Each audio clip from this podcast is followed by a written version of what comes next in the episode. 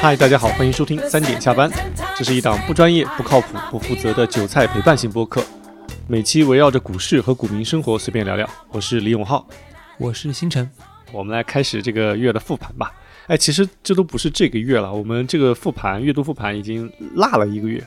上上个月十月份没有录嘛，所以其实这个复盘算是对十月和十一月这两个月的一个一个总结。哎，实话说啊，这两个月发生什么热点事件我已经忘记了，因为我觉得每一天 都发生很多事儿，然后过几天可能都忘记了，所以你很难说什么东西是噪音，什么东西是真正重要的事情。但是如果我们回顾这两个月的热点事件啊，可能没有被我们忘记了，那可能就值得拿出来说一说。哎，这样子，我们先开启这个热点事件之前啊，我们先秀一下，不是，我们先 抖一抖这个。我们先接一下伤疤吧。你你这个 这两个月收益如何啊？实话说，我都没敢看。就从了八月份外资开始流出啊，啊，我的账户就很少有红的时候。本来以为八月那波急跌之后已经是底了，结果九月、十月呢，就一直也没有，呃，也没有说系统性的行情吧。对，所以我确实没有看，但我估计是损伤惨重。浩哥，你呢？哎。我我没有看账户啊，因为我账户确实也不想看了。但是，我呃，我我没有看仔细的账户的变动，但是我看每天它行情的变动，我基本上一天也就看一两次。我的 A 股账户啊，应该还是不错的。其实我们老听众，应该都知道，我从年初就在节目里说了我的一些布局的方向。其实主要的布局 A 股这方面都是一些大盘蓝筹，主要以通信啊，还有石油石化这些为主，所以。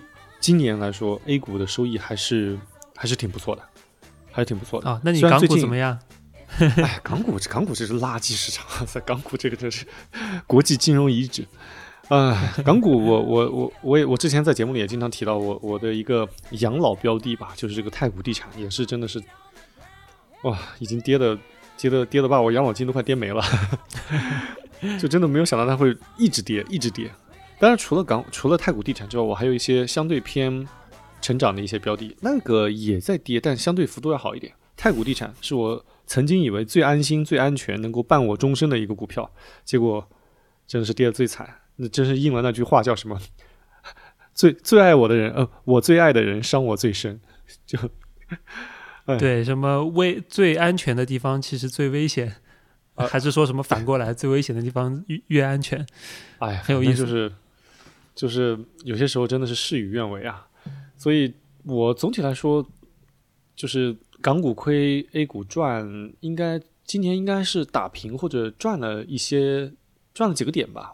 我觉得总体来说是满意的，因为我身边的朋友啊，大多数啊，今年收益都不太好，所以你这样一聊天一对比，因为你幸福都是比较出来的嘛，所以觉得自己还是还是满意了，就总不能跟往年那些高光时刻比，但是。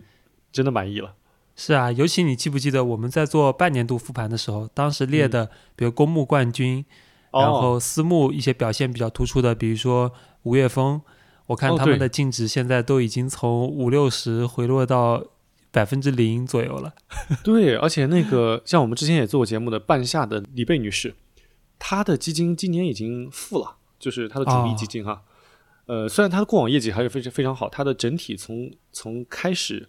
到现在，它的整体收益率还是有百分之五百多，就是差不多五倍的收益嘛。但如果你今单独看今年的收益，我记得前两天看是已经快接近负百分之二十了啊。所以你想一想，这这两年的波动，而且还有一个当时我们聊过的一个案例嘛，就是半年度的冠军，在刚刚过了半年度的一个月之后就急转直下。这个冠军效应有时候变成了。呃，一个不太好的诅咒哈。嗯，是啊，是啊，所以现在的行情真的是很难说。就像你你你刚才讲的，就是它没有一个系统性的行情。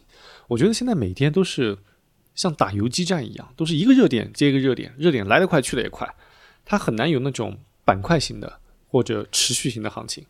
就现在大家资金都越做越短了。是的，现在都说只要一周不卖的就是好同志。就是长期投资 昨天跟他们吃饭聊到的，哎，其实啊，这两个月还是有一帮有一批人是赚钱的。那这批人呢，第一个就像浩哥你说的，他们是用游击战的打法，不恋战；第二呢，就是他们会更倾向于去做主题，而并不是去参与啊、像这种大盘股或者说价值股啊、对。然后主题呢，呃，那有有两个很大级别的，就是减哎。肥药和华为。啊，那其实呢如果你很大仓位呢是参与了这两个主题炒作的话，其实这嗯两个月应该还是有机会取得一个不错收益的。哎，是的，是的，这个减肥药我我是没有参与了，因为我对药这个东西几乎是完全不碰的。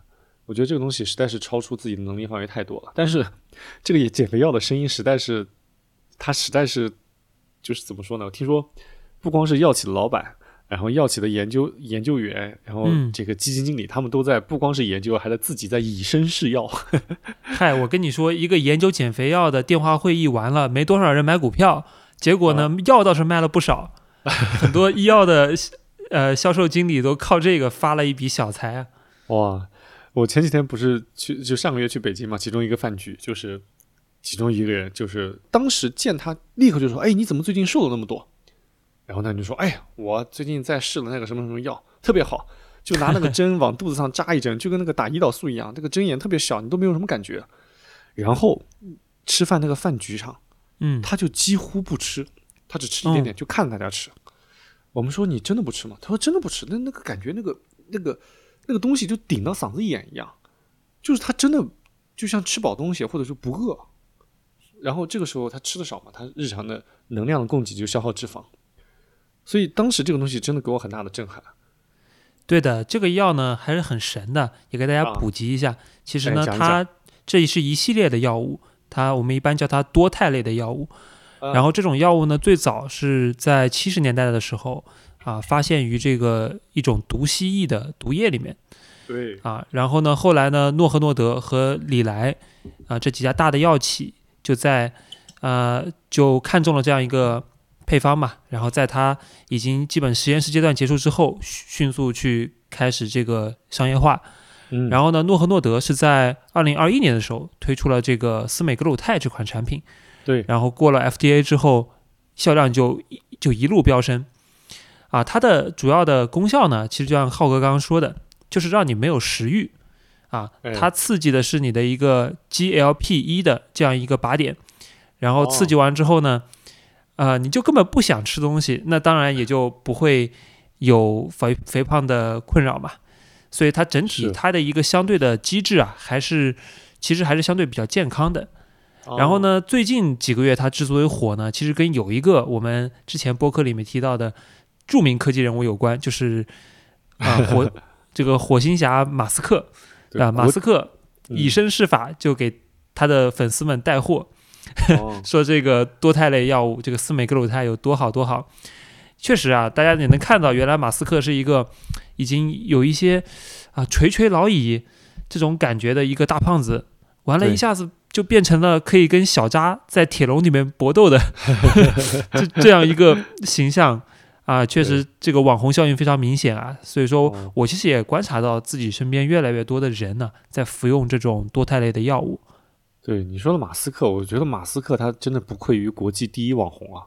呃，当然他从粉丝数上来说是不是第一我不知道，但是我觉得他起码在这个企业界和这个商业界的影响力应该是国际第一网红啊。他的带货能力真的非常强。我记得上一次我被他的带货震撼是他当时在推那个 Cl- Clubhouse，Clubhouse、哦那当时很火嘛，然后他就说了一个他用 Club Clubhouse，然后开了一个什么会议还是什么之类的。然后 Clubhouse 背后的这个声音支持机构叫叫声网，它的代码叫 API，嗯，当天开盘百分之涨了百分之三十还是多少？我当时就震撼了，哇塞，这个网红带货能力真的不光是在中国比较厉害，在在美国也一样的。毕竟人家可是收了 Twitter，对吧？哦，对对对，是推是理论上所有 Twitter 上的人都是他的粉丝。是 是是。你刚才讲你身边都有人服用，你你身边服用都有什么效果啊？哎，我跟你说，这效果真的贼好。啊首先啊，这个药很便宜哦啊，平均来看呢，啊每个月他们也就花个五百块钱。五百块钱啊，那比啊健身房还便宜啊！对，五百块钱你跟一个好的健身房差不多吧，也不能说比健身房更便宜。但是对对，就是你你加上教练的钱肯定比便宜。对，但是你不请教练的话，呃，对吧？你跟请教练的钱比起来，那就很少了。啊然后呢，它效果又特别明显，它一般啦，它是吃了半个月就会马上见效。然后呢，你如果服用了三个月啊，很多人他就瘦下来是在二十到四十斤啊，这样一个很夸张的一个范围区间。哇，脱胎换骨，堪比整容。哎，对我还查了一个摩根斯坦利的研报啊，嗯，它是从呃说这个多肽类的药物啊，它每天可以减少你百分之二十到三十的卡路里摄入量哦。啊，就少吃啊两到三成的热量。，OK，对，然后呢，他还预期啊，到二零三五年，就是再过十年之后，嗯，美国有百分之七的人他都会每嗯。天去吃这个东西啊，这个这个多肽类的药物，而且它这个东西还不仅是注射啊，就你刚刚说的是一种打的方式，但其实呢，嗯。它也有这种直接片状服用的哦，这种方式，所以就很简单啊，就跟吃个保健品一样的。而且浩哥，我跟你说，最近有特别逗的事儿，啊，就是有 有一个兄弟呢，他突然从一百八十斤瘦到了一百五十斤嘛，哇啊，然后他就成了我们圈子里面的一个健身偶像了。那段时间、哦。啊，他的说法 对外的一个说法是，嗯。我每天要跑步，然后呢，呃，食谱都是啊、照着这个我的健身教练给我配比的啊，然后不啊吃多油的，也不吃多盐的 啊，然后关键是他还他这招还真的呃成功迎娶白富美，就 脱单了啊，然后现在已哦经是人生赢家了。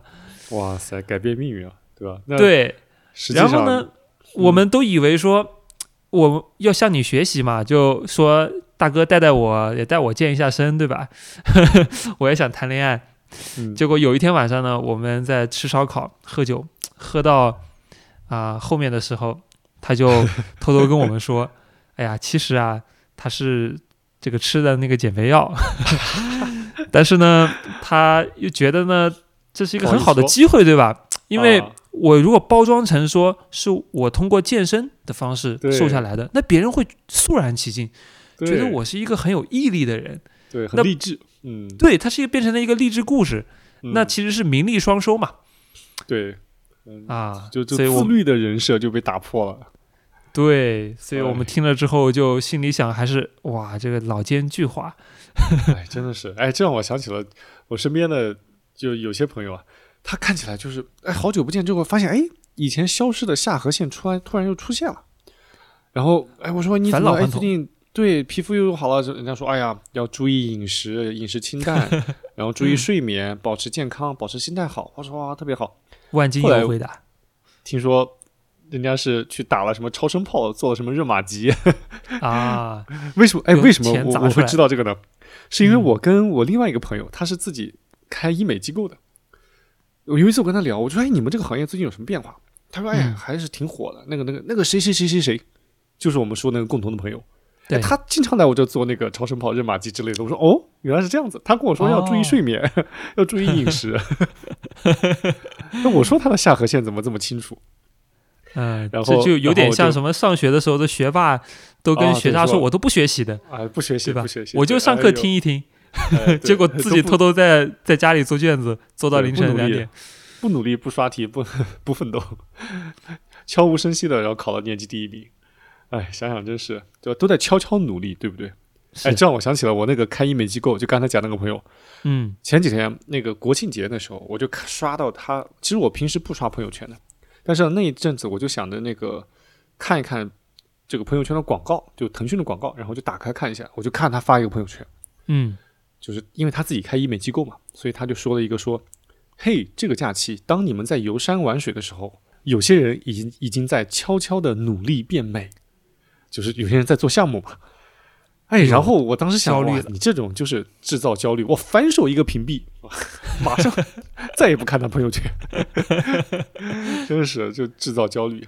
哎，不过这个虽然没有焦虑到我啊，但是会让我有一个思考，嗯，就是你想想，那你看，那如果真的这个药啊，真的被推广开来，而且真的真的被证明它没有太多的副作用的话，那其实控制体重这件事情就变得相对容易了。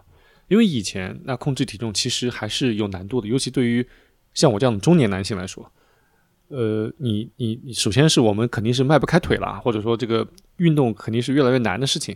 嗯越来越需要你调动自我的意志去做。除非你养成习惯。另一方面呢，就是管住嘴这事儿又特别难，因为管因为嘴呀，就这个食欲，是我们人到中年之后最容易满足的一种欲望了。对，它很简单，然后提供很稳定的多巴胺。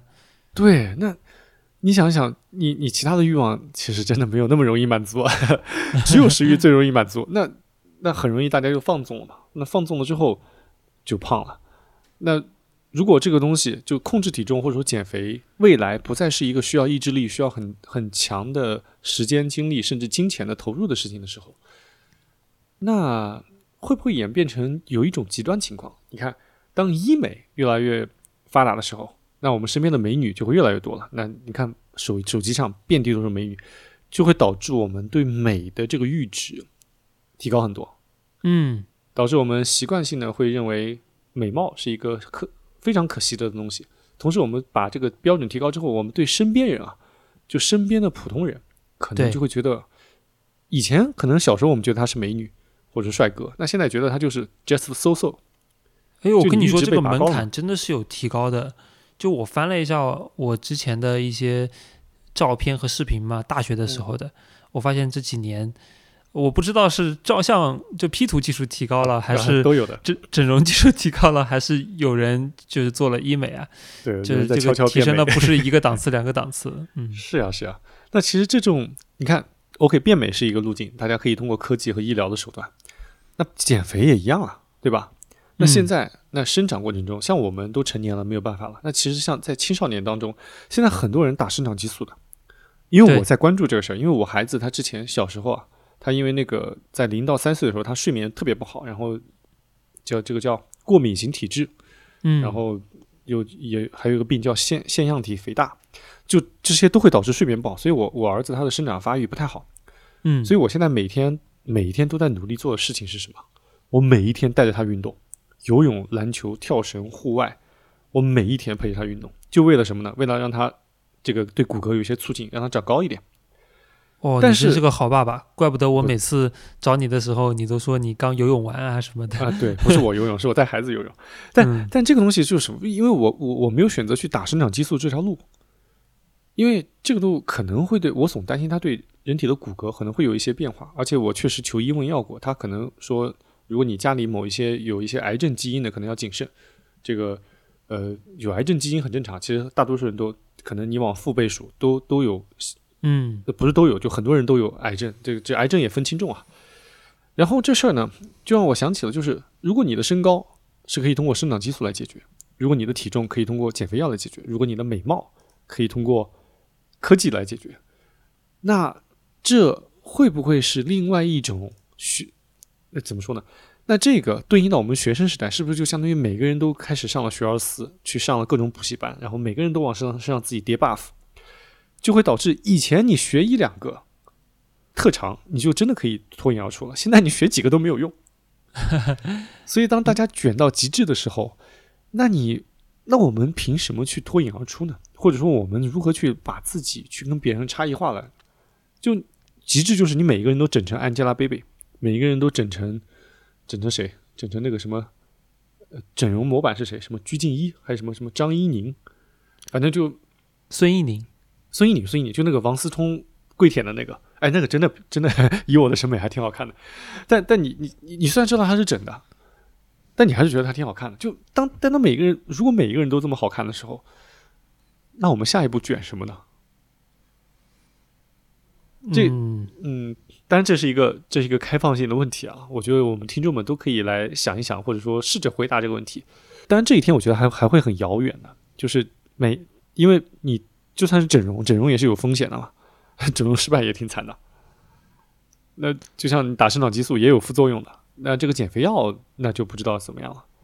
所以嗯，反正我是觉得科技在某一方面在帮助和解决我们这个社会的一些问题的时候，也会带来新的困扰。对，它可能会让人的个性，呃，就湮灭在了这样一种对所谓美好的追求之中。是的，是的。就如果卷到极致，就每一个人都是高富帅、白富美的话，啊不，这个富这个这个就不一定了。就是从外形条件下都一样的话，那就像我们以前在游戏中，就你你玩 NBA 或者说实况足球这种，你造一个人人造人，那每个人都把数值调到最高。这是一个外挂横行的世界。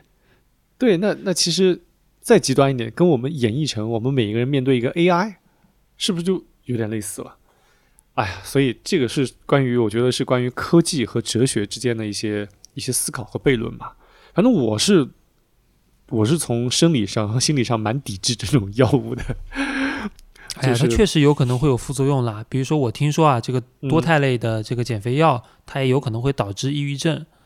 嗯，所以并不是说都推荐大家去用，只是说它是见效比较快，然后花费比较低的。但是副作用不可能说完全没有的。嗯，是，反正我我我觉得减肥，以我自己来看，虽然我也时胖时瘦的，减肥还是要靠运动。然后如果孩子长高，可能就带他运动。然后变美，变美这事儿，可能是男性吧，相对佛系一点。就我我其实我挺挺接受，或者说挺愿意去。呈现出这个时光在自己脸上自然刻下痕迹的那种样子的。就如果你一个四十多岁的人看起来像一个二十多岁的人，嗯，还是觉得，还是觉得挺第一挺，虽然是挺羡慕的，但但也觉得有点奇怪。对，我知道你是比较推崇自然派的。嗯，对。哎，想起明星，你看，呃。比如说，一直保持幼态或者说年轻态的林志颖，林志颖对对，然后另外一个保让他自然衰老的是陈冠希，你觉得谁更有魅力？那我觉得我 我个人觉得陈冠希更有魅力啊。嗯，我觉得男生应该会喜欢陈冠希，对对，他可能就更有味道吧。哎，这个扯远了，我们扯回这个减肥药。反正这个减肥药是确实是一个很大的热点了。哎，除了这个减肥药，你刚才讲的还有一个是华为手机，是吧？华为的车，没错。啊，这个也很热的热点啊，这个有没有什么跟大家分享呢？呃，其实首先啊，是华为复活这个概念，呃，其实我在六月份的时候，当时圈子里面啊，就有电子研究员，就就有电子研究员跟我提了，啊啊，它是很多人都知道的事情，因为华为的上游的产业链呢，他会去备货，啊，各家机构他只要有这个 source 的能力的，都会知道。然后当时我会觉得这是一个值得埋伏的题材，但是呢，几乎所有人都低估了华为复活这件事情所造成的赚钱效应，嗯，有多大？实际上非常大啊！减肥药赚到钱的人非常少，机构基本上都没有持仓啊，只有少部分的游资。但是呢，华为是应该说是大部分的游资都在上面吃到了肉，然后少部分的机构也也有持仓。哦，啊。其实我有很多消费电子的持仓都是被它给挽救的，因为因为你在中国做消费电子产业链，你多多少少下游都有可能是供给华为嘛。你不直接供给华为，也有可能通过一道，呃，中间再隔了一两道供给华为嘛。对，所以它就已已经赚钱效应到了炒起来几百个股票这种级别了。那么我回头去复盘呢，为什么它会这么大？我发现当时我在思考这个问题的时候，忽略了很重要的一点，就是。爱国情绪，哦，就这个时候，我们太需要一件像华为回归这样的事件来激发起大家的啊民族自豪感。对，因为我们知道，对，因为我们知道，在一八年的时候，华为是那个被制裁的对象，就它的芯片几乎都路都被卡死了，它都得从头自己去做啊。在这种美美国以为我们都没有希望的时候，哎，突然他拿出来手机说，我们不仅芯片造出来了。而且我们推出的新款手机的功能，甚至比苹果还要更加创新。对，啊，它完全就把这个产品做到了一个奢侈品的一个 level 了。就比如说像这个新款啊 Mate 六零推出来，我身边很多人都是去加价好多去抢。是的，对，它已经有了这种奢侈品独有的溢价了。所以我觉得这是一个很重要的点。我记得华为的发布会当时有两百多家媒体直播。我想这也是对，这就说明社会各界其实都在呃站在他这一边啊。至少说从情感上，我们很希望他能够做起来。是啊，如果能买的话，有这个能力的话，很多人都会去买一台，去支持一下国产的科技。对，那这是我觉得很重要一点，就是其实炒股啊，它也是有价值观的。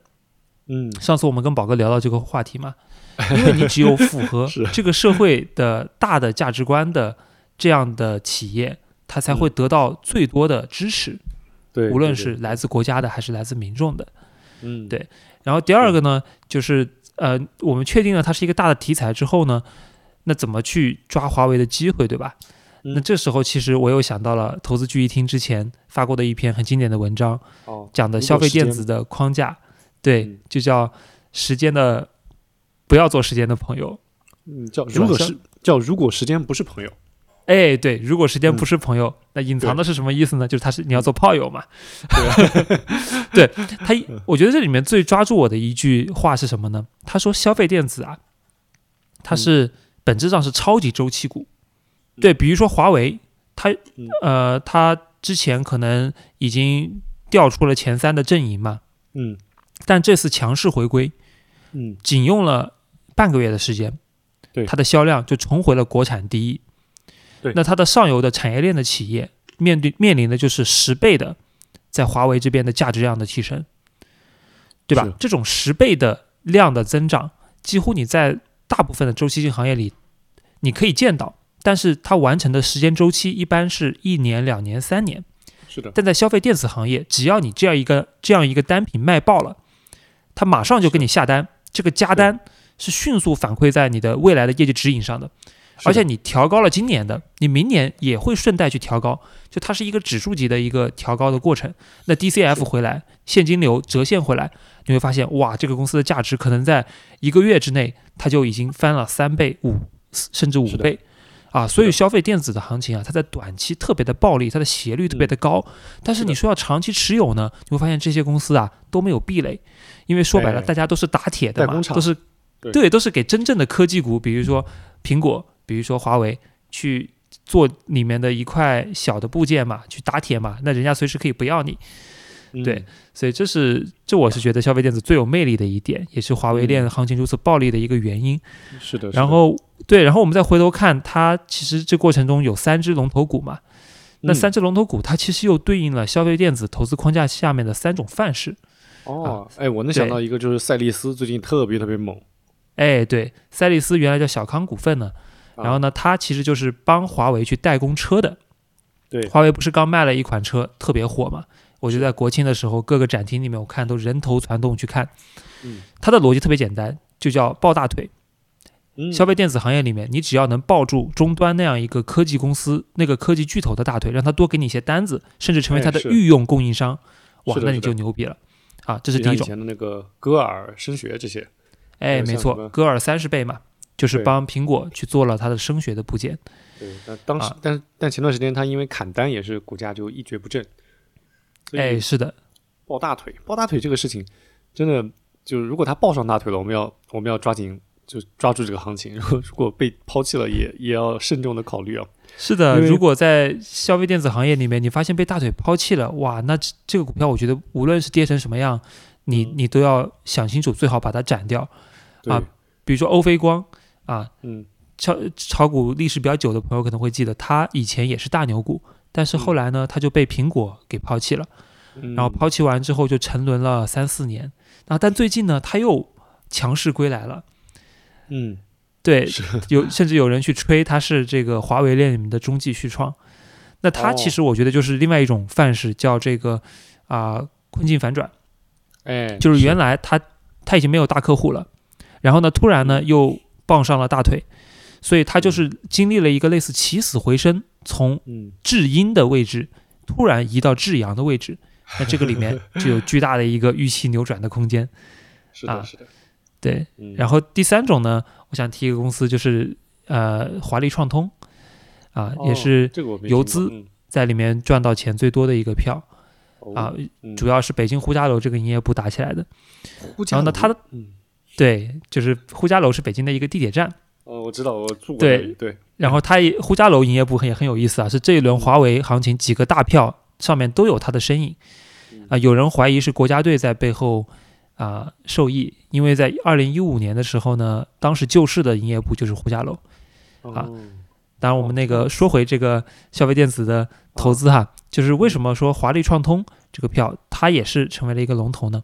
因为嗯它做的是华为的新款手机里面的卫星通信这样一个模块。哦，对它其实就是一个炒新品里面的新技术的逻辑。哎你，会发现每嗯对消费电子行业里面每推出一款新品，它都有可能有一些第一次使用的技术，比如说卫星嗯通信，它就是从零到一，在华为之前没有手机厂商在手机上配置过。嗯然后呢，华为配置了，那大家就会预期说，哎，那别的玩家是不是要 follow 它，嗯对吧？它会有一个鲶鱼效应，所以你去，所以它的想象的空间是很大的。嗯可能今年华为给华丽创通带来的只有几个亿的收入，但是呢，你可以展望出来说，哎，华为下一款手机也会用，然后其他厂商也会用，那可能就变成了十倍的空间。哦对，这就是叫新技术的一个投资的逻辑。哦，就像当时炒那个电动车的那个雷达，然后然后那个我记得是蔚来还是哪个车在车顶上装了好几个雷达，然后就想其他车都要复制，然后这个市场推演一下就有多大啊？没错，这是消费电子特别经典的范式，就是龙头推新品，然后是是是，然后推导到这个其他玩家跟进。但是呢，一般你等其他玩家跟进的时候再去买，那你大概率就是买单的那个人了。这个叫又又回到了那句话叫先先性的吃肉，后性的喝汤，真真性的站岗。是对于这类消费电子的这种范式，对吧？就是所谓的不是时间的朋友的这种这种商业模式。哎，其实你刚才讲的这个这几个案例，哎，让我想起了另外几个跟消费电子相关的啊，就也是跟华为相关的。就你刚才讲的，其实总体来说都是属于抱大腿这一类，就它都是它的产业链嘛。没错，嗯，哎，这里插一句，我觉得抱大腿这事儿就引申到我们的生活当中啊。我、嗯我一直自己有一个理论啊，就是叫叫靠山即火山。哦，就是你就是不太认同抱大腿的，对吧？当然，这个跟你的这个生活的阶段或者生存的阶段是不一样的。那你比如说你嗯起初白手、白手起家开始创业的时候，你肯定是抱大腿了。就像你你刚进一个职场的时候，你除了打磨自己的能力的同时呢，你还要肯定还是要跟同事好好相处嘛。你最好还是能够有一个这个赏识你的领导，跟着他走，那他升迁，然后带着你一起升迁，然后这样子你能够有最好的路径、最快的这个升迁的这个速度嘛。但是以就如果你走是这条路，就比如说你跟你的领导绑，就是你的比如说比你高一级或者两级的领导绑绑定的过于深厚的话，那可能在他得势的时候，那你的同事都会敬畏你三分，或者说给你三分薄面，因为知道你跟他关系好。但是，一旦这个领导失势的时候，那个你可能也会就会变成一个附庸品扫地出门。所以，这个我就觉得就是一个理论，叫靠山即火山，就是你肯定不能在职场里，或者说在一个生意场里，你肯定不能以跟某一个大厂或者跟某一个品牌、跟某一个领导关系好来作为你最核心的竞争力，这肯定是不稳的。就是你一定要有自己独门绝技，或者说有自己立身之本嘛。没错，我们是要辩证的看。嗯，对，以此为一个立身之本，然后再叠加你跟别人的关系好，那才能是一个更加就出彩或者更加能够有更好的结果的一个一个一个组合。就所以我会觉得靠山即火山，就就刚才刚才讲的，就如果那个领导倒了，或者那个大厂不要你了，你这个大腿突然抛弃你了，那你就就变这个靠山就变成火山了。浩哥有丰富的职场经验，真的是这样子，所以所以所以以前不管是职场还是自己生活中，我觉得最重要的一定是打磨自己的核心竞争力。就不管你换了哪任领导，或者不管你换了哪任团队，总有你你能够立足的地方嘛。没错，就找到自己在这个职场里面的一个生态位。哎，没了嗯你、不行。对对对，就差异化竞争。哎，总结到一句话，还是差差异化竞争，提升提供自己独有的价值。哎，继续讲回这个股票，一下扯到这个东西了，就是呃，你刚才讲的其实都是抱大腿的逻辑。那华为这种级别的，那除了它的产业链，其实跟它一个生态位的玩家也有其他的好几个，比如说像苹果，那典型的就是苹果嘛。其次，国内的玩家，比如说小米、OPPO、vivo 这些，嗯，我觉得其实，如果你对生态链不了解，因为生态链毕竟跟我们消费层面、跟我们普通消费者还是有距离的嘛，你很难去拆出它的某一个部件是哪一个供应商做的。但是如果是你，你作为一个普通消费者，你能够深刻感知的就是这些消费品牌，其实当华为当时在被就是被被制裁的时候，也会给这整个生态又产生一些变化。比如说，当时最直观的两个变化，或者说大家可以演绎出来的，就是华为它做高端市场，如果它被制裁了之后，那这部分高端市场一定会被让出来嘛？那谁来接盘这部分东西？第一，你想到想想想到的肯定是苹果，苹果肯定能接盘。所以，如果你从二零一八年，我我忘记是哪哪一个时间点，它被制裁了。你看苹果的股价以及它的市场占有率，这几年是被印证了，确实是承接了很大的华为的高端市场。所以，这个就是在那个时间点，如果你能够敏锐的捕捉到这个变化的话。很多人可如果有渠道投资苹果的话，它是可以取得不错的收益的，而且这是一个看起来所谓的 easy money 就很好赚的钱。它是一个竞争格局分析，特别清晰。就是高端市场原来是华为在挑战苹果，那这个挑战者陷入了麻烦之中，那龙头它的优势就巩固了嘛？对，这非常非常简单的逻辑。然后你稍微难一点的逻辑，那就是国内的有没有哪一个厂商、哪一个品牌商可以吃掉？或者说承接住这部分份额，嘿，这里面就讲到一个让我又爱又恨。哎，其实现在主要来说，真没有爱了。一个公司 就是小米。哎呀，小米是我投资生涯的滑铁卢，真的正儿八经的滑铁卢。首先亏的钱，呃，也不算最多，也是很多的。第二，这个公司给我背负了极大的心理负担。哦，你还给别人推荐了吗？在那个时候，就是我当时这个。投资收益最好的时候，当时有点飘了嘛，有点飘了。然后每次跟朋友吃饭的时候，那别人都知道这个你的投资业绩比较好，就是因为我我最开始觉得什么股票好的时候，我都会给大家分享。哎，几次分享印证了之后呢，就别人就比较信任你嘛，你的置信度就很高。对。然后当当你的这个这个在在朋友中的声望达到最顶峰的时候，别人问你看好什么，这时候你就说。因为当时我也仔细研究了小米的发展历程嘛，我当时觉得小米还是不错的，我就给朋友说，我觉得小米我还是很看好的。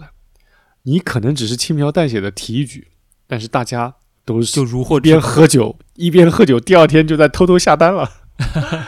对啊，我能理解你那个时候哇，你那个声望真的是在投资圈子里面如日中天，也没有那么夸张了，就是就是这个小圈子里这个比较。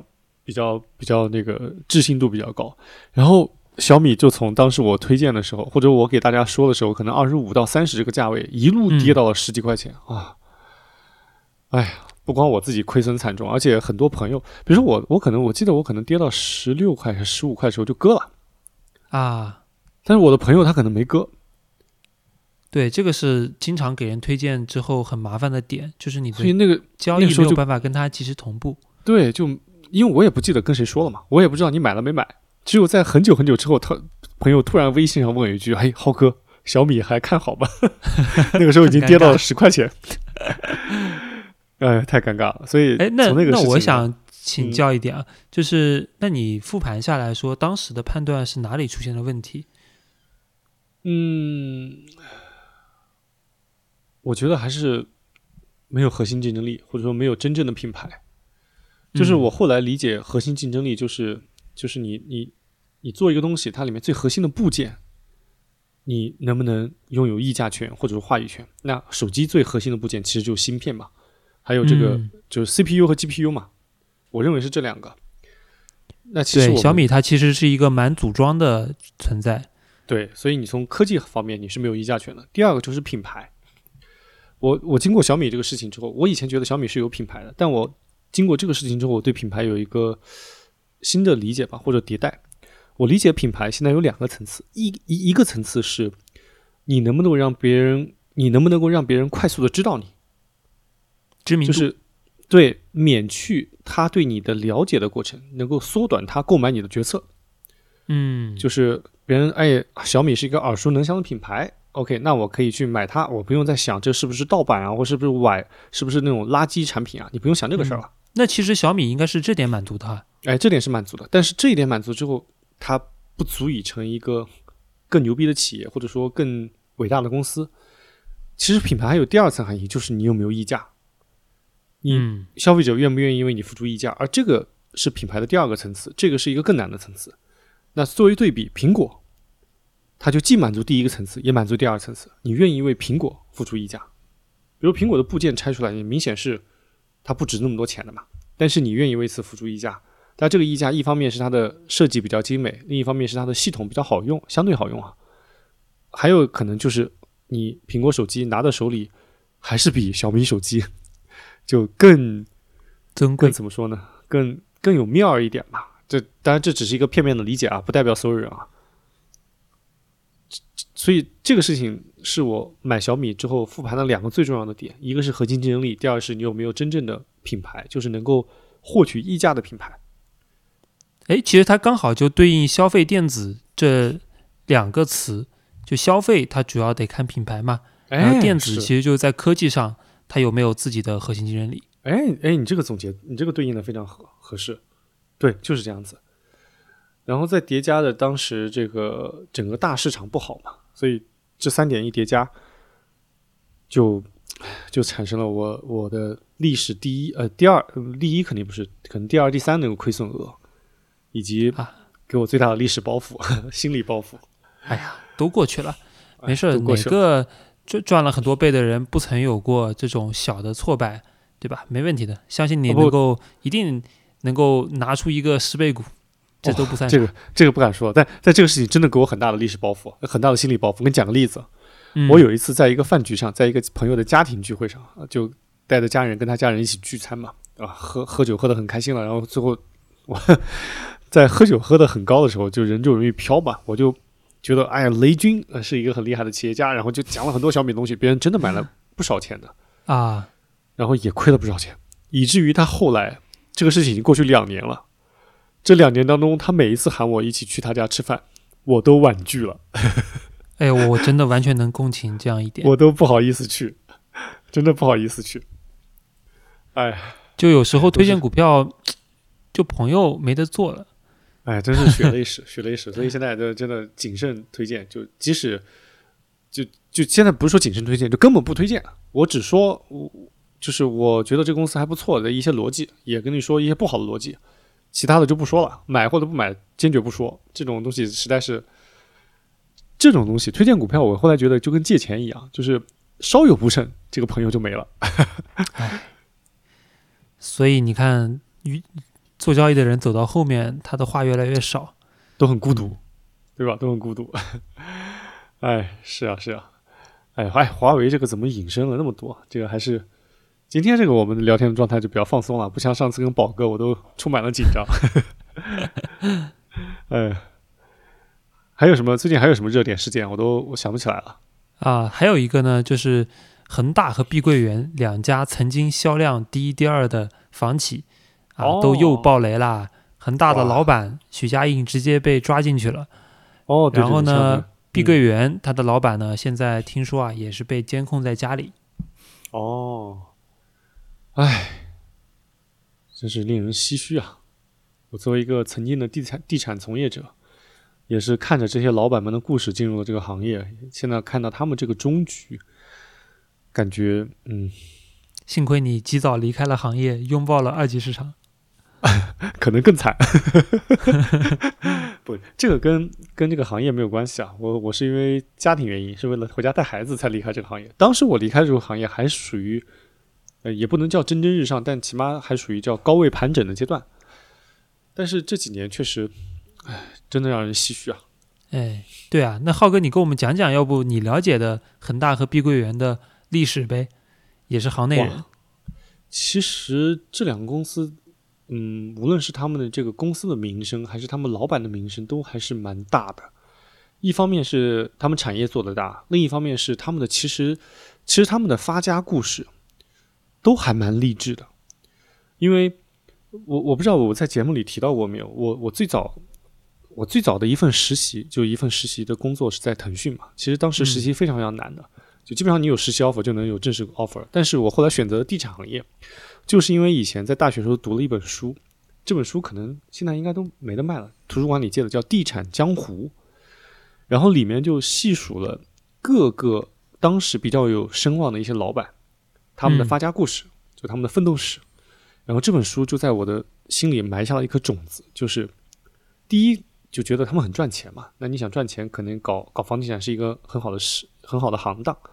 第二是当时觉得他们身上都有一种英雄色彩，都有一种那种时代风云的感觉。然后后来就促使自己一定要进入地产行业。我讲讲当时我印象最深的几个老板啊，几个嗯几个枭雄式的人物。那现在看，那恒大的许家印和碧桂园的杨国强，在那本书里都提到过，因为当时有一个叫广东五虎，你知道广东五虎哪五虎吗？呃，碧桂园、恒大，都是就就是说发家于广州的广州五虎这几个公司，碧桂园、恒大、富力、合景泰富，还有一个叫和生创展。和生创展是这个叫老板叫朱梦一，他现在这个可能项目不多了，但是在北京和上海都有两个比较有影响力的商业项目，叫和生汇。嗯对，这个呃人气都很旺的啊，人气都很旺的，很大的一个项目。然后富力，如果在北京，呃，有有一个很有名的楼盘叫富力城，在在在哪里我忘记了，反正挺大的一个，也也蛮有影响力的一个楼盘。嗯然后和景泰富是和景泰富最近也是深陷债务危机了，然后就是碧桂园和恒大这几个公司啊，还有当时还有那个什么雅居乐，还有这这反正发家于广州和深圳的地产公司是很多的。对，但是以今天这个结果来看，取得善终的并并不多。然后我讲讲那个恒大和和和碧桂园，碧桂园的老板杨国强，我记得很清楚啊。那个书里当时描述的是，他是从泥瓦匠开始的，他的出身非常非常穷，是那种穿着布布鞋在工地干活的。哦。他从泥瓦匠一路干到了包工头，包工头之后就就再往上演绎，就就一个类似于建筑商的一个角色嘛。就帮嗯别人就承接工程，然后干干这个事儿。他是承接了一个工程之后，当时那个开搞开发、搞房地产开发的老板跑路了，他自己手上一个烂工程，所以他被迫接盘，然后被迫开始自己去卖，然后才开始走上了这个房地产开发的道路。我记得他当时说很骄傲的说，他是他这个他是一进去看那个腻子就能看出他是贴他是涂了几层。就他一眼可以看出工程的好坏，就是他，因为他干这个出身的嘛，哎，所以他应该说成本是控制的比较好的，因为他懂这个行业。因为他他知道哪里抠成本，他知道这个墙是多做一厘米还是少做了一厘米，这是多大的区别，所以他抠成本抠的特别特别厉害。第一，他抠成本比较厉害；第二，它这个房地产，它的建筑开发的周转效率特别高。就是对高周转房地产的高周转最早就是从碧桂园开始的。嗯，所以才才以后才开始了它在全国有那么多布局，有还有这个当时它一个很有名的叫跟投机制，就是让这些职业经理人他们自己可以参与项目的这个这个股权当中，进而分享到更大的收益。这个嗯呢就开启了它在全国的一个扩张，也结合着在二零一五年之后的棚改货币化，就是很多人房子拆了之后，他就直接给钱让他们买房子嘛，所以就迸发了巨大的市场，所以碧桂园当时就吃到这个红利。这是碧桂园的故事。那恒大的故事就更加传奇了。那我们许老板啊，许老板的故事，许老板也是人中龙凤啊。这个嗯，这个不是不是贬义词，许老板真的是人人中龙凤。首先，他是家庭也非常穷，他当时是我记得是考上了武汉钢铁学院，还是反正是他们当地城市的第一、第二名吧，还是第三名，反正也是学习很好的。这个武汉钢铁学院是我记得是武汉科技大学的前身吧，我忘记了，反正是武汉一个还不错的一个大学的一个前身。然后他从这个大学毕业之后呢，先去一个，我记得是先去一个钢厂工工作了一段时间，嗯，后来就去南下广州，就开始去去去打工嘛。他当时帮他第一个老，当他帮他的老板，然后去管一个房地产项目，就管得特别好。然后他是怎样走上创业之路呢？是因为他跟老板视察工作的时候，嗯跟老板提说能不能把我的工资涨一点，好像是涨到八千还是涨到一万，在当时哦看比较高了，但其实对，你如果你用现在看，如果你作为一个项目总或者一个城市公司总经理的价格，我觉得应该也不是特别过分。但老板就愤然拒绝了他。然后许老板，就当时的许家印同学也是非常的愤恨了，就转身就自己去创业了。呃，创业的时候也是一穷二白啊，各种钱都是借的，就拆东墙补西墙，然后怎么去骗，不不是骗，就是怎么去先分期拿地，然后拿了一点点地之后又去贷款，就是就相当于就是用两个盖盖十个瓶子，就这样经过这个不断的闪转腾挪，终于把一个项目开出来了。然后这个项目第一个项目就以低价促销，很快就回笼了资金，然后后来才开始有他慢慢走上了这个正轨的道路。然后他走上正轨之后，还有两个，就以我的印象当中有两个，我觉得几个关键的节点，或者说几个有意思的故事。一个是二零零八年，当时因为金融危机，当时恒大就要快上市了，但是上市就因为金融危机就遇阻了。等金融危机之后，他当时因为他高负债，他拿了很多地，他对全国的很多地方，尤其是二三线城市拿了很多地。嗯，当时地价和房价都还没涨起来，所以他吞了很多地，很多负债，但是房子卖房子就遇阻了。这个时候他资金链就非常紧张，所以他那个时候就寻求国际资本的帮助。那国际资本就外外资投行都不看好他嘛，所以他就经常往香港跑。往香港跑呢，就跟郑裕彤先生。跟那个刘銮雄先生，跟还有一个叫张松桥，组成就经常跟他们打牌，一个牌叫锄大地，所以后来才有一个他们有一个帮派或者一个一个引号的一个一个一个组团叫叫大地会，哦，就他们几个经常一块打牌，那个许许老板经常去那边打牌，这个都是赫赫有名的人物啊，哎，那个郑裕彤好像是下面有很多。很多产业牛逼的商厦什什么 K 十一，K 十一就 K 幺幺，那上海还不不光上海了，香港还有武汉，还 K 幺幺是一个以潮流艺术为主打的一个购物中心，一个商业地产。K 幺幺是一个商业地产，然后周大福就是我们经常看那个珠宝，周大福也是它的产业。还有那个酒店控们可能都知道有一个很有名的酒店叫 Rosewood，就瑰丽酒店，是它。瑰丽我住过一次，哇，那个装修真的是很古色古香，就是它很融合的风格，觉得很高级。说真的，对对对，它不是一看就不是那种暴发户的呃装修。对你你你很奢侈啊，瑰丽都很贵的。OK，两千瑰丽还有 OK 还有呃那那对不同地方不同不同的价格，两千算是它一个基准价了，对。然后还有那个像新世界百货，就是一个百货商场，但这个有点示威了。郑裕彤算是一个很很 old money 的一个一个一个一个人物了，他跟李嘉诚都是都是算是齐名的。嗯，然后像张松桥，哎，张松桥这个可能低调一点，就是中渝之地的老板，他以前在重庆这边搞，所以重庆以前的很多项目后来都卖给了恒大，其实新世界的很多项目也卖给了恒大。还有一个很有名的人就是刘銮雄，哎，这个人，我相信如果不是商业渠道知道他，也会通通过八卦娱乐的渠道知道他。他跟什么很多女神啊，很多香港的女神，什么关之琳啊，这些都都有过一些爱恨情仇。反正他是一个很让人，我觉得他算是很让人羡羡慕的一生了。对于大多数男性来说，他是很让人羡慕的一生。少年成名。然后鲜衣怒马，然后又又很有钱，然后又有 很多段 爱恨情仇，最后跟甘比在一起，也算现在也算是安度晚年吧。反正就是许老板跟他们几个打成一片，所以从所以得到他们的资金支持之后，后来就在这个后来金融危机过，就安然的度过了金融危机嘛。后来他就上市了，上市了之后叠加当时。呃，一轮四万亿的计划，然后整个土地市场和房地市场就火爆了。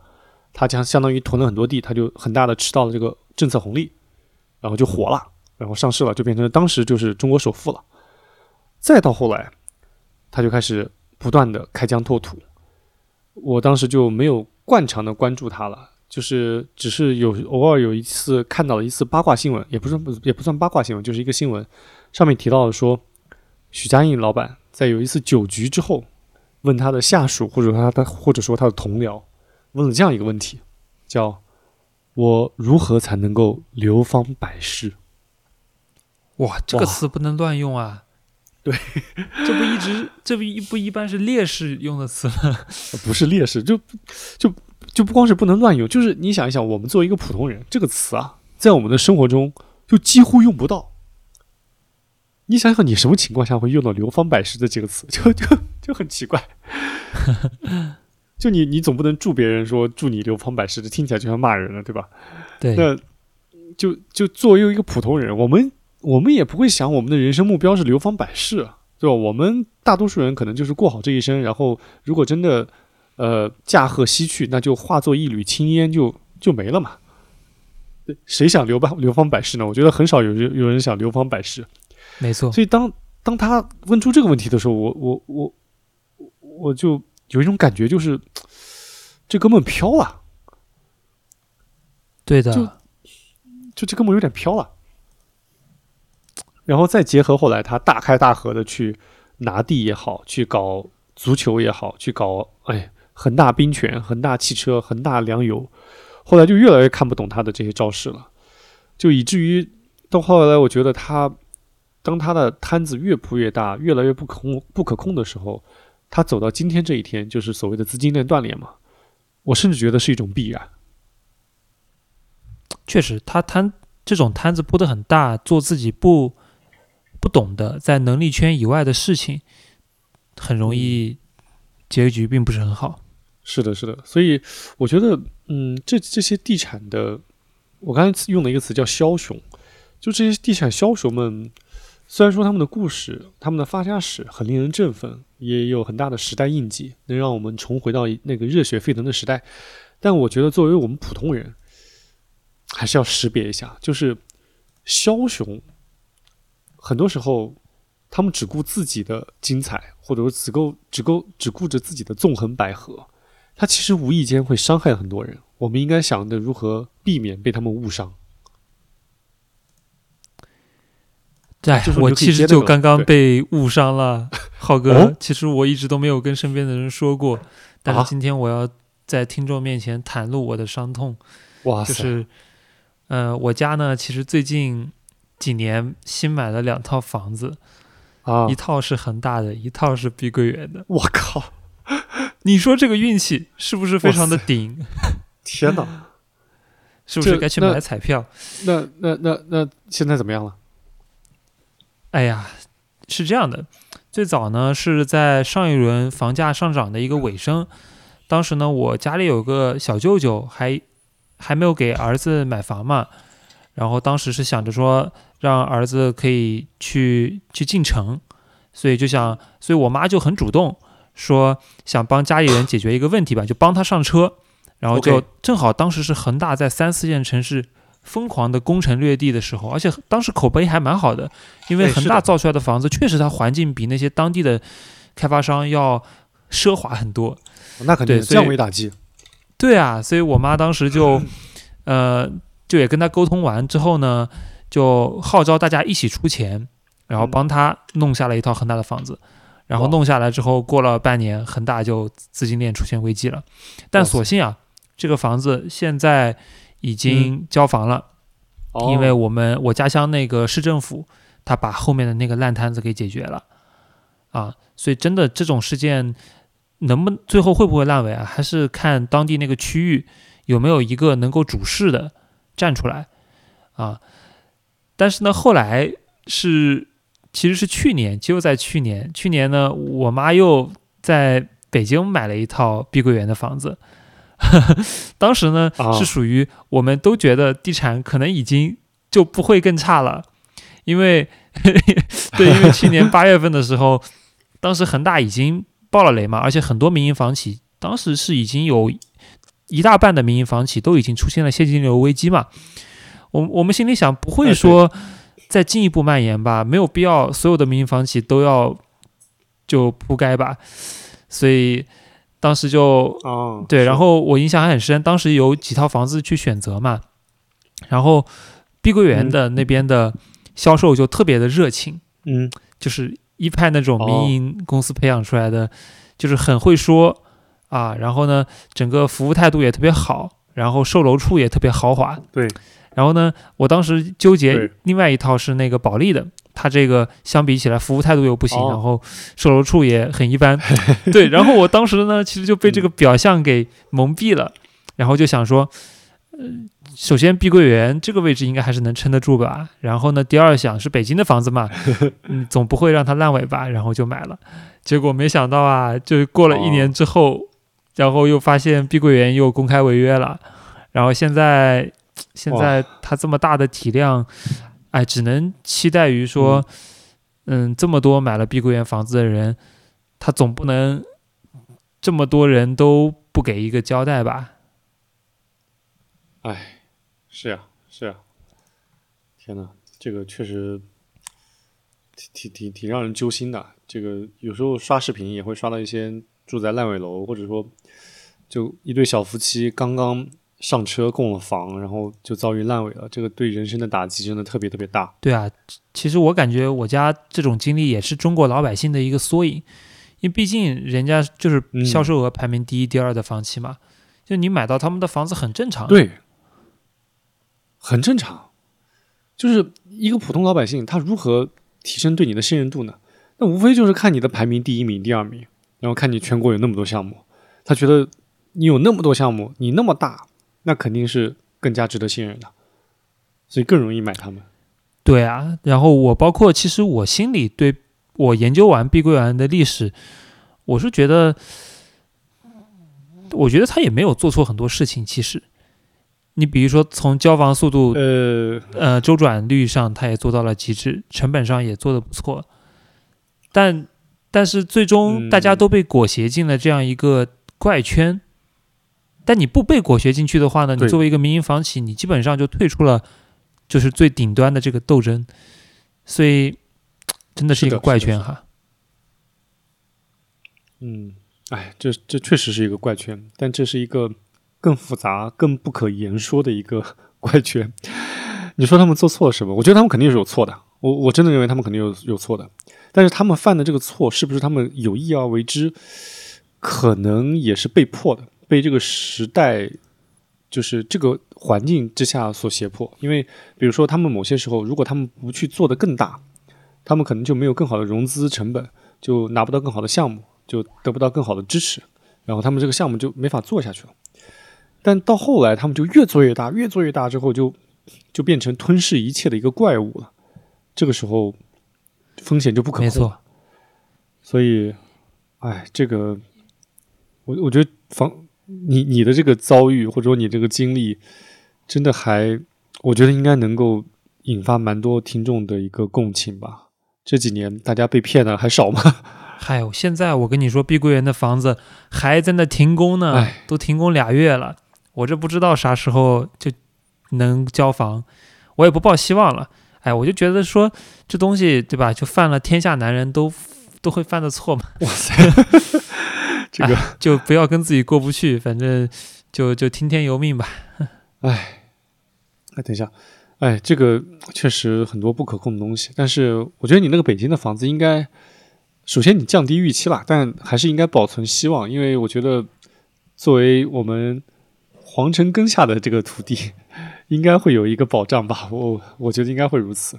你看，我觉得我们的这个大家长就是还是会想着我们的，要像现在保交楼、保交付。以及你看股市也也一直在想着我们股民们嘛，对吧？都知道我们股民们很痛苦，所以你看，不停的三千点保卫战，就这两天汇金又出手了，对吧？不停的酝酿的各种新的这个万箭齐发的一些公文，我觉得我们还是需要满怀希望。哎呀，对，其实态度确实是好的。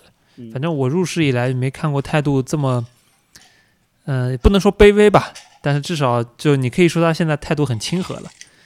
啊，嗯，是，看法嗯，哎，正好现在你看，今天啊，今天已经两千九百多点了，前几天还在热议三千点保卫战，现在很快就要两千九，甚至两千八，这个我就不知道了。就关于这个现在这个行情啊，你自己有什么看法吗？我看你最近写文章还写的挺多的，你现在已经日更博主了。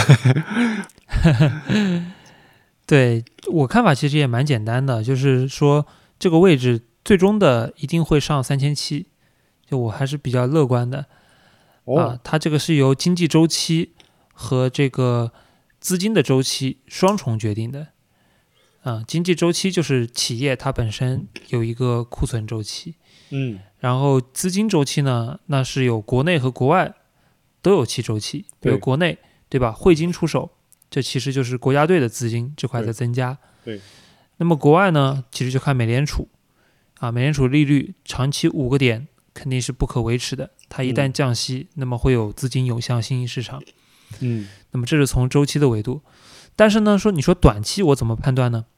短期说实话我也不知道，啊，我觉得短期市场真的是很难预测。那肯定对，但是呢，我知道怎么去交易，就是你做好应对的对策是没问题的。嗯应对对策就是这个位置，首先三千点以下的时间肯定不会久，因为你看历史上每次击穿三千点在下面待的时间都在逐步的缩短。嗯，去年十月份击穿三千点，在下面只待了三个交易日，对吧？哦现在我们已经待了呃一个多交易日了，哦，所以你想嘛，其实时间不多了，这也就为什么我们看到现在汇金这么急，对吧？哦。包括今天上午，对吧？还还有一些很振奋的事情发生，嗯。那个可能明天就能在新闻联播上看到，哦，就就说明监管真的是急了，他要保住对，居我们的信心，就不能让对对。三千点以下这个时间太长。对，然后呢，从走势上来说呢，交易也有一个很简单的道理，就是它跌得越急，起来的这个就也会越猛嘛。嗯，所以其实我觉得它如果再探一下两千八也未尝不可啊。嗯，就是如果你探得越深，它后面的行情就会越大的。哎，对你说这个我也同我也我也有同感啊。一般跌得越深，跌跌得越急的时候，它可能会有一个加速赶顶的一个一个迹象。我这两天就准备写这篇文章呢，就我我自我也想把更公众号的更新频率提升一点，但是中年男人就会被各种琐事所拖累，就一会被打断，一会被打断的。但我我这是认同你的观点啊，就是我觉得这个点位上，其实真的可以不用再悲观了。就我们今天录制的时间是十月二十四号，你刚才讲的那个明天那个新闻联播，我我也知道是什么事情。我我觉得我们可以今天这个节点作为一个观察，作为一个时间点，反正我们就是这样一个观点了。其其实我觉得常听我们节目的人都能感受到，我们两个总体来说还是相对积极乐观的。对于我们这片土地，对于我们未来的经济发展的趋势，都是相对乐观的，相对积极的。